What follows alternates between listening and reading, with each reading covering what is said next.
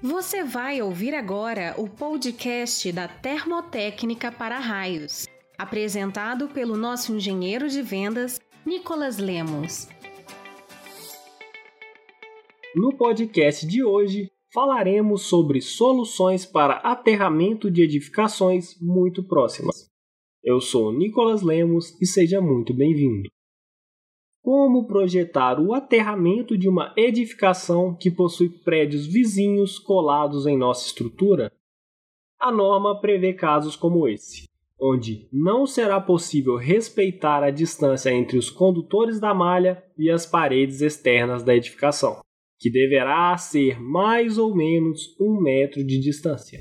Muitas vezes, prédios construídos em regiões centrais das grandes cidades acabam sendo feitos muito próximos uns dos outros, às vezes até colados. Ainda assim, é necessário fazermos a passagem dos condutores da malha de aterramento pela lateral do edifício. Afinal, é nossa malha de aterramento quem garante a redução a níveis toleráveis das tensões de passo e toque, Nessas situações, é permitido pela norma passar os condutores pela parte interna da edificação, sendo o mais próximo possível das paredes externas. Isso pode ser visto no item 5.4.3 da NBR 5419, parte 3 de 2015, que fala justamente da instalação dos eletrodos de aterramento. Lá você encontra o seguinte parágrafo. No caso da impossibilidade técnica da construção do anel externo à edificação, este pode ser instalado internamente. Para isto, devem ser tomadas medidas visando minimizar os riscos causados por tensões superficiais, ver seção 8. Ou seja, você pode colocar seu eletrodo de aterramento, normalmente os cabos de cobre, enterrados na parte de dentro da edificação, mas devem ser tomadas medidas para evitar que tensões superficiais coloquem em risco a vida dos ocupantes.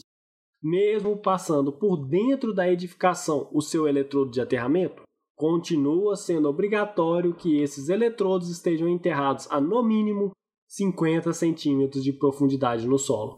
Uma medida bastante utilizada para evitar tensões perigosas decorrentes da instalação interna dos eletrodos de aterramento é instalar logo acima desses eletrodos uma camada de material isolante, como por exemplo 5 centímetros de asfalto ou 20 centímetros de brita. Essa cobertura não significa que você está imune aos riscos, mas elas os reduzem a níveis toleráveis.